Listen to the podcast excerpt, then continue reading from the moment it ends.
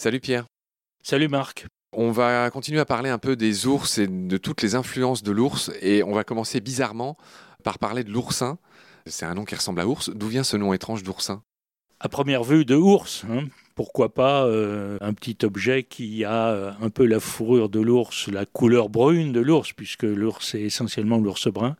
Oui, sauf qu'on peut aussi penser au hérisson. Hein. Et il y a effectivement euh, un ancien provençal hérissoun, qui veut dire hérisson, qui aurait pu aussi donner oursin.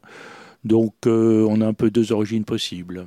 Pierre, même ceux qui ne parlent pas anglais connaissent le teddy bear, l'ours en peluche version anglaise.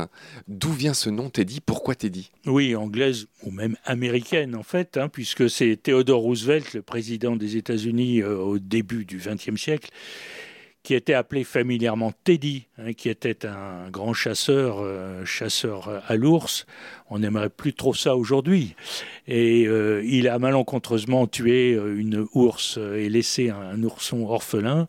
Ça a beaucoup ému des journalistes. Il y a eu un petit cartoon représentant ce petit ourson.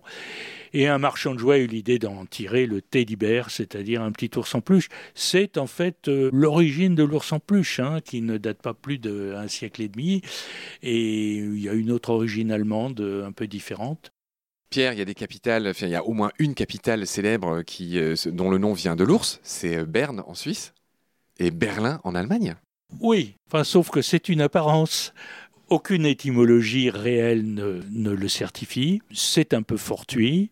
On, m'avait dit, excuse-moi, que Berlin venait de Berlin, qui veut dire en allemand le petit ours. Non, c'est pas confirmé. C'est juste ce qu'on appelle une étymologie populaire. Tu t'intéresses à l'étymologie, tu connais certainement cette expression, qui vient du fait que souvent, quand deux mots se ressemblent, on a tendance euh, un peu trop facilement à dire que l'un des deux mots vient de l'autre. En l'occurrence, on n'en a pas la certitude. Mais ce qui est amusant, c'est que les blasons de Berlin et de Berne représentent tous les deux un ours. Ouais, tu fais bien de rectifier ça. Pierre, il y a aussi ce célèbre prénom en français, Bernard. Est-ce que ça a à voir avec l'ours? Ah oui, complètement. Bernard, ça se compose de deux racines germaniques, hard, qui veut dire fort, on retrouve hard, de renard d'ailleurs, et Berne, ber, beren, l'ours. Donc Bernard veut dire à peu près fort comme un ours. Alors je vois qu'il y a une petite notice, euh, là on, vient parler du Bernard, c'est le prénom français, mais tu parles de Humphrey Bogart, tu parles d'Alexander von Humboldt, et euh, en gros il y a des petits quiz dans ce livre merveilleux, et la question que tu poses c'est qu'est-ce qu'il y a de commun entre les noms Humphrey et Humboldt? Et on imagine que ça a à voir avec l'ours aussi. Oui, ben, il se trouve qu'il y a une autre racine qui signifie ours, qui est hum, la racine germanique hum, qu'on retrouve euh, effectivement dans Humphrey et dans Humboldt. Bolt, c'est le courage, hein, Humboldt, c'est courageux comme un ours, c'est pas très loin de Bernard finalement.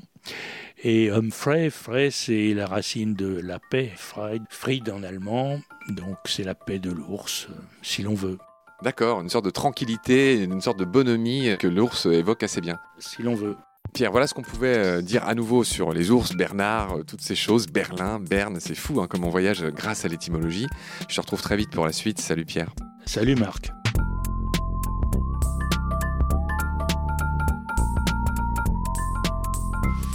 I've seen things you people wouldn't believe.